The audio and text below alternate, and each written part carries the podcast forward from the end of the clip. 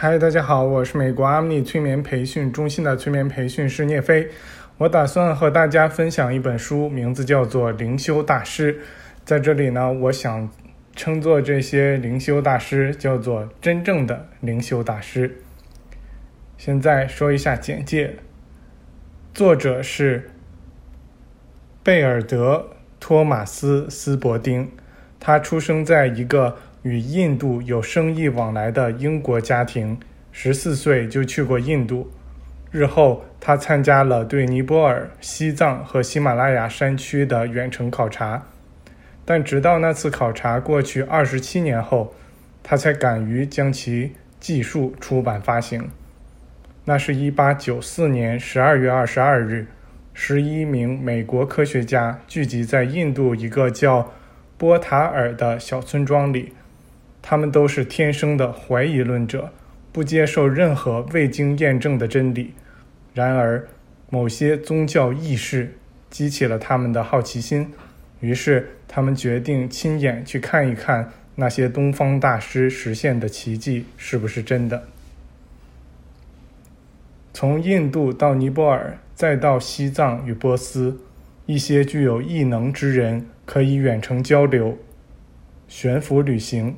治愈残疾，这些渐渐入迷的科学家发现了未知的生命法则。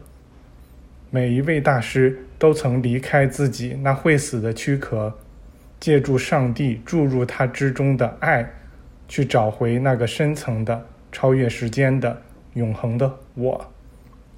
作为见证者之一，本书作者以现实的笔记笔法记述了这一灵性旅程。第一卷第一章，与一位印度大师的初次接触。目前灵性书籍如此丰富，觉醒的人如此之多，又有那么多人试图了解世界上那些伟大教导者的真实状况，这促使我将自己接触过的远东大师们的情况讲述出来。在这些章节中。我不想描述一个新的信仰或宗教，只想将我们与大师们的交往简述出来，让人们看到他们教导中那些主要的伟大真理。要想证实这些记录的真实性，恐怕得花和那次远程考察同样多的时间。确实，那些大师分散在一个广阔的地域中。而我们的玄学研究工作覆盖了印度、中国、波斯的一大片地区。我们的考察队包括十一位富有经验的科学家，这些人都曾将自己生命中的绝大部分时间用于研究工作。我们已习惯于不接受任何未经检验的东西，也不会将任何未经检验的验证的事看作是真实的。我们刚到那里时，抱着全然的怀疑态度，而离开时，却彻底信服与皈依了，以至于我们中有三人后来又回到了那里。他们决定留在那儿，直到能够过大师们那样的生活，取得与他们一样的成果。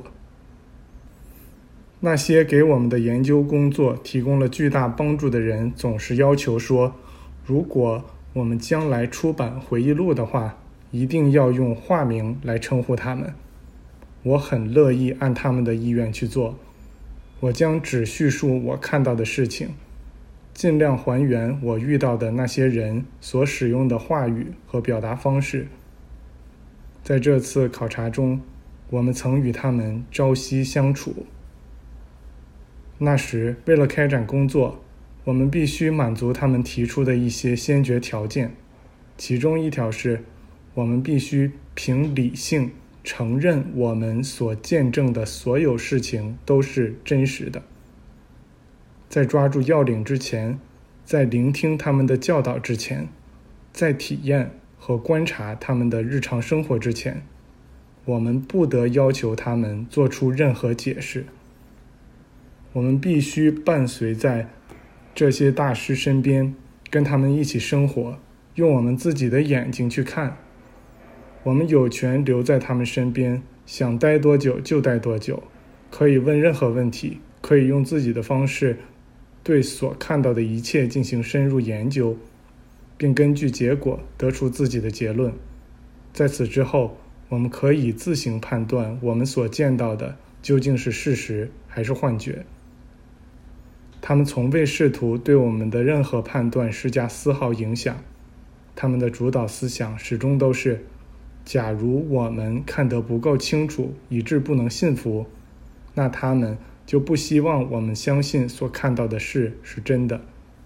因此，我对于读者也要如此行事，请他们随自己的心意来决定要不要相信后面的内容。我遇到那位我将在本书中称之为埃米尔的大师时。我们已经到印度快两年了，一直在按部就班的进行着我们的研究工作。